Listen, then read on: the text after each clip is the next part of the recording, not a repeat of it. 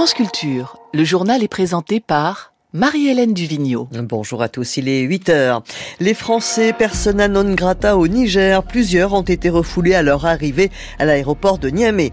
Une délégation d'élus français de gauche en route vers Rafah. Ils appellent à un cessez-le-feu alors que cette ville du sud de la bande de Gaza est pilonnée par l'armée israélienne. Et puis, les Parisiens appelés à se prononcer sur le triplement des tarifs de, de stationnement des SUV. Une votation est organisée aujourd'hui. Nouvelle source de tension entre la France et le Niger. La junte au pouvoir à Niamey multiplie les mesures de rétorsion contre des membres de la communauté européenne, notamment les ressortissants français au Marouaman. Ces derniers jours, plusieurs Français ont été refoulés à leur arrivée à l'aéroport de Niamey alors qu'ils disposaient de documents en règle. Au moins cinq personnes sont concernées selon Radio France Internationale, parmi lesquelles Jean-Noël Gentil, représentant du PAM, le Programme alimentaire mondial. Jean-Noël Gentil était pourtant muni d'un passeport diplomatique des Nations Unies. Par ailleurs, plusieurs compagnies aériennes ont décidé de ne plus embarquer de passagers français sur cette destination. C'est le cas notamment de la Royal Air Maroc, qui demande désormais une autorisation spéciale des autorités nigériennes. À ce stade, la junte au pouvoir n'a pas communiqué sur ces cas qui inquiètent la petite communauté de Français vivant dans ce pays de l'Afrique de l'Ouest. Près de 200, dont de très nombreux binationaux. Quant à la France, elle a indiqué n'avoir reçu aucune communication officielle des autorités de Niamey sur une supposée interdiction d'entrée au Niger faite exclusivement aux ressortissants français. Si de telles mesures étaient confirmées, elles seraient, je cite, xénophobes, a affirmé un porte-parole du Quai d'Orsay.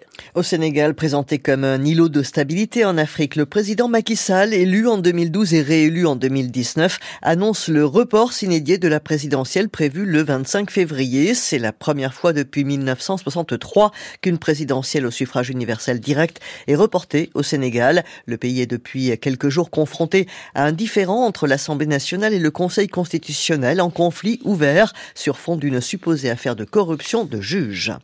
Joe Biden, le président américain candidat à sa réélection, remporte haut la main la primaire démocrate dans l'État de Caroline du Sud, bien qu'il n'ait rencontré que peu d'opposition. Le vote était suivi de près en raison des inquiétudes concernant sa popularité, en particulier auprès de l'électorat noir.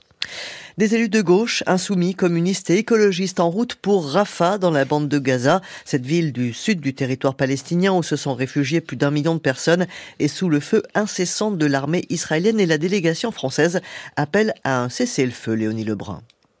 La délégation est partie très tôt ce matin du Caire en bus à travers le Nord Sinaï direction Rafah, un déplacement à l'initiative du député insoumis Éric Coquerel. C'est la première fois que des parlementaires au niveau international viennent de ce côté-là pour porter le cessez-le-feu. J'espère que d'autres pourront suivre euh, par la suite. L'objectif, une action symbolique au poste frontière de Rafah côté égyptien. Elle va consister à se faire entendre et à lire une déclaration. On a des panneaux aussi cessez-le-feu. Alors de porter, j'allais dire, d'image. On va aller dans les hôpitaux euh, des la riche euh, voir ce qui est en train de se passer, c'est-à-dire une catastrophe humanitaire et sanitaire. Un appel au cessez-le-feu qui intervient à un moment clé, selon le député. Puisqu'il y a la Cour de justice nationale qui a parlé de riches génocidaires, donc pour l'éviter, il faut d'abord un cessez-le-feu. Mais en même temps, on a bombardé Rafah, les Israéliens ont bombardé Rafah. Donc on est un peu dans un entre-deux, et je pense qu'il faut pousser pour ce cessez-le-feu. André Torigna, député de la France Insoumise de la Loire, dit aussi vouloir porter la voix des Français solidaires du peuple palestinien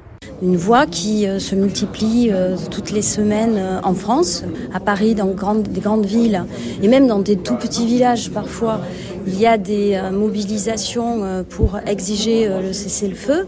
J'ai parlé de fraternité et de sororité parce que les femmes palestiniennes sont particulièrement éprouvées. Les femmes et les enfants, premières victimes des bombardements israéliens, le Hamas estime qu'ils représentent 70% des civils tués. Léonie Lebrun au Caire.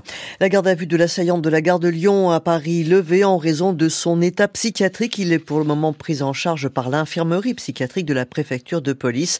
L'homme de nationalité malienne a blessé trois personnes hier matin au couteau et au marteau. Une enquête est ouverte pour tentative d'assassinat. Le caractère terroriste n'est pas retenu.